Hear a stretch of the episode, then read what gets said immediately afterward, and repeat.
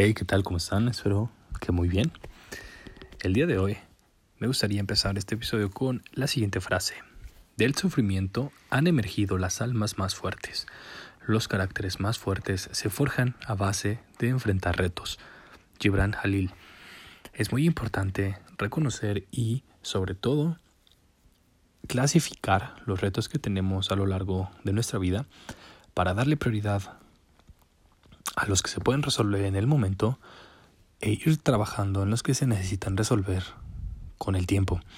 Porque de esta forma vas a empezar a hacer actividades y a resolver cosas que puedas resolver y de cierta manera el estrés va a ser menor.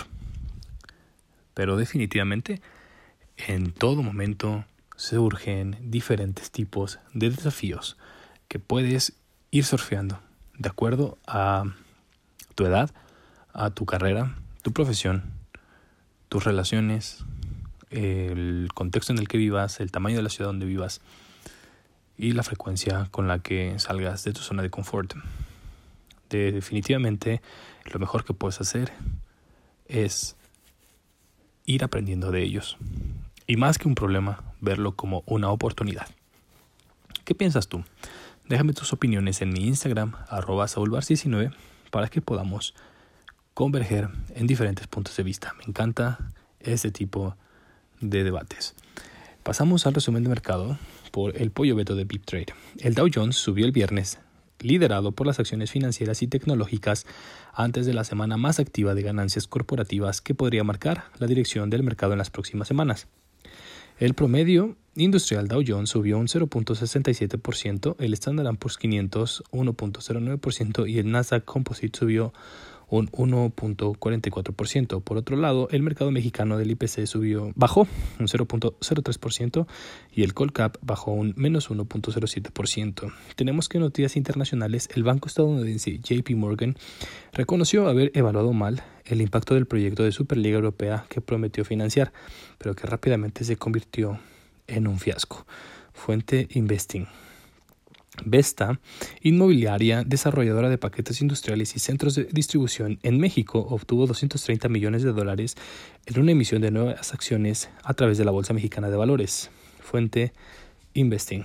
Tenemos que también Grupo Televisa, consciente de la propuesta de cuota de contenido local en plataformas streaming y tras la recién fusión con Univision, alista la generación de más contenido en el país, mientras espera también la aprobación regulatoria en México y Estados Unidos. Fuente Investing.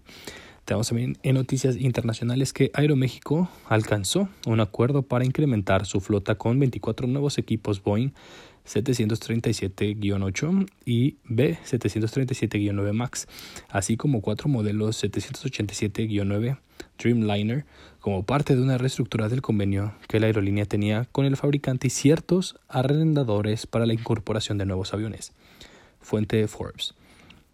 Tenemos también en noticias internacionales que Daniel Ek, CEO y fundador del servicio de música por streaming Spotify, dijo esta tarde que estaría interesado en comprar el arsenal de la Premier League si su propietario, el estadounidense Stan Kroenke, desea vender el equipo del norte de Londres. Fuente Forbes.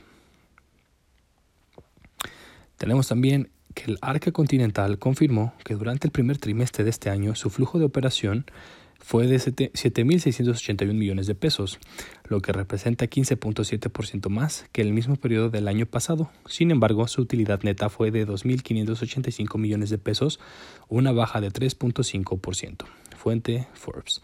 La Bolsa Mexicana de Valores cerró sin cambios la sesión de este viernes, luego de haber alcanzado ayer su nivel más alto desde principios de octubre de 2018.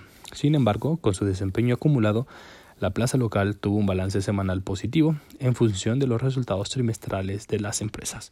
Fuente El Economista. En noticias también nacionales, el peso cierra semana de ganancias. Eh, el dólar baja a 19.83 unidades contra un cierre de 19.91 unidades del viernes anterior con datos del Banco de México. Espero que tengan un excelente fin de semana. Saben que el mejor aliado en las inversiones es la información. Sigan teniendo mucho éxito. Nos escuchamos mañana.